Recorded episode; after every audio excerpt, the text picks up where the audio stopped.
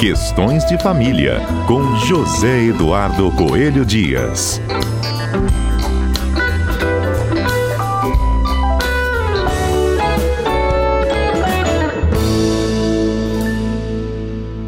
Podem vir mudanças, gente, né? Por conta da avaliação agora do Supremo Tribunal Federal sobre como que deve ser o regime de bens que é aplicado em casamentos com pessoas maiores de 70 anos. Atualmente, o regime de separação é total, né, Zedu? Bom dia para você.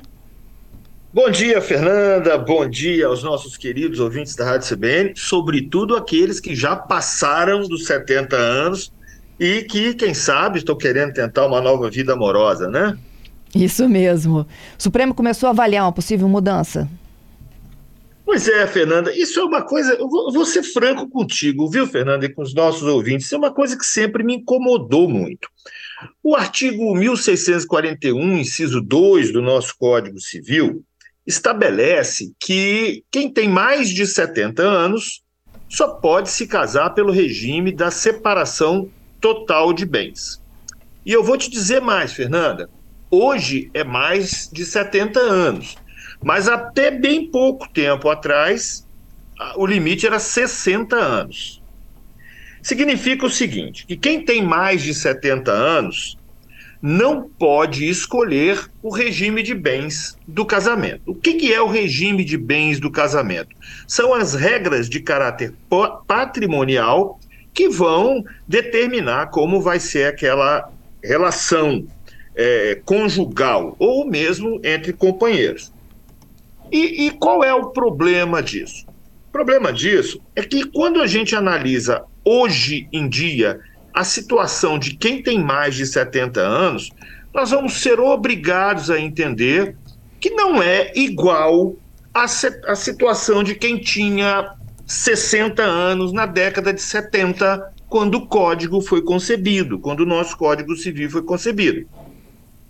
Quando você analisa uma pessoa na, com o olhar da década de 70, você vai ver que não, que realmente uma pessoa com 60 anos já era uma pessoa que inspirava cuidados. Fernanda, naquela época era comum as pessoas se aposentarem com 50 anos. E olhe lá, quem se aposentava aos 50 já estava se aposentando é, até tardiamente, é. né? Então aí tudo bem, mas o nosso código é concebido com esse espírito. E hoje, olha que coisa curiosa. Olha que coisa curiosa, Fernando. Um dos ministros que vai votar, o, o ministro Cristiano Zanin, foi recentemente indicado ao Supremo Tribunal Federal. Você sabe por quem que ele foi indicado ao Supremo Tribunal Federal, Fernando? Pelo Lula, né? Por um idoso com mais de 80 anos. Então eu queria que alguém me explicasse por que, que alguém com mais de 80 anos pode escolher o, o, o ministro que vai julgar o regime de bens e essa pessoa não pode escolher o próprio regime de bens. Você não acha que tem alguma coisa estranha no ar, não, Fernanda? Tem. E assim, o, o, a própria PNAD divulgada na última semana, né? Os novos dados do censo apontam que a população só envelhece, Edu. Pois é. E nós tivemos no meio do caminho uma década perdida em termos de economia, que foi a década de 80, né, que foi maravilhosa para uma série de coisas, para costumes, para música, para artes e tudo. Mas em termos econômicos, nós tivemos um, uma catástrofe na década de 80. E aí essa geração de 80 está meio perdida, sem produzir tanto quanto a anterior. E aí nós já estamos com uma população que é eminentemente envelhecida. E eu não gosto muito dessa expressão velha, não, até porque só entre nós aqui eu já estou chegando lá, tá? Então, enfim, até como maneira de autodefesa, deixa eu investir nisso aí. E, e qual é o, o, motivo? O que está acontecendo? Ah, Teme-se que essas pessoas com mais de 70 anos são mais suscetíveis a golpes financeiros. Uhum. Ah, será, Fernanda? Será que hoje em dia uma pessoa que atinge os 70 anos está tão suscetível a golpe financeiro ou sabe muito bem o que está fazendo? São dúvidas que só o direito não dá conta de resolver.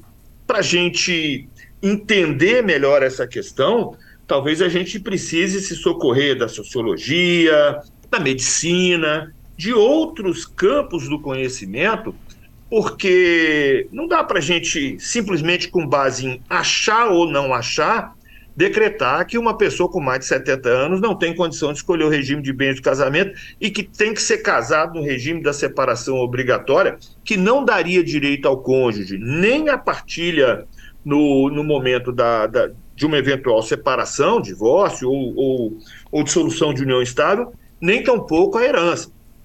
Tá? Então. Como é que ah, faz, então? Duas correntes. Zedu, no dia de hoje, como é que uma pessoa que tem 70 anos e assume aí um novo matrimônio, ela faz para não prejudicar o parceiro? Não tem como, porque o regime é obrigatório. É mesmo? Eu estava aqui pensando se ele não podia deixar pela herança, então você já disse que não? Não, porque por lei o, o, o casamento feito no regime da separação obrigatória de bens não dá ao parceiro. Ah, veja bem, deixa eu corrigir uma coisa aqui para não ficar complicado. É, se houver descendente, se essa pessoa tiver filhos, o companheiro não ou a esposa ou o marido não concorrem, né? a menos que essa pessoa não tenha o, o, o, o, o filho, né? a menos que, que, que, que, o, que o cônjuge supeste, aquele que sobrevive, né?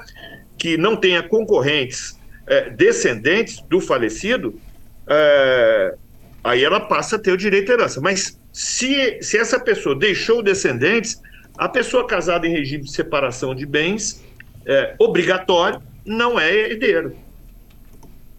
Uhum. Então, assim, ele, ele, pode fazer um testamento. Se ele quiser beneficiar uma pessoa, ele pode fazer um testamento. Agora, veja bem, você vê que como é que essa regra é uma regra confusa, ele pode fazer um testamento, deixando toda a parte disponível para a, a companheira, ou para a esposa, ou para o marido, ou para o companheiro, enfim, para o, para o parceiro ou parceira. Hum. Ele pode fazer um testamento deixando a parte disponível, mas ele não pode escolher o regime de bens dele.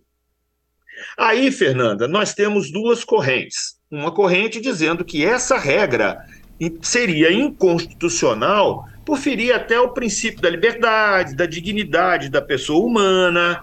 Essa regra é defendida por, por ótimos e, notáveis juristas. Mas há uma outra corrente também é, que defende que não, que a proteção ao idoso estaria aí em primeiro plano, então que essa regra seria constitucional uhum. a partir do momento que visa proteger o idoso. Eu sei que vai ser bastante interessante. As sustentações orais, que já, já começaram lá no Supremo, foram bastante interessantes, argumentos muito ricos dos, dos dois lados, e vamos aguardar qual vai ser a posição dos senhores ministros. Se nós vamos preservar o dispositivo como está hoje, ou se vai haver uma declaração de sua inconstitucionalidade. O que, que você acha, Fernanda? Eu acho que tem mudanças à vista. vamos aguardar, né? Vamos, a gente toca de novo nesse assunto. Obrigada, Zedu. Até segunda, hein? Até segunda.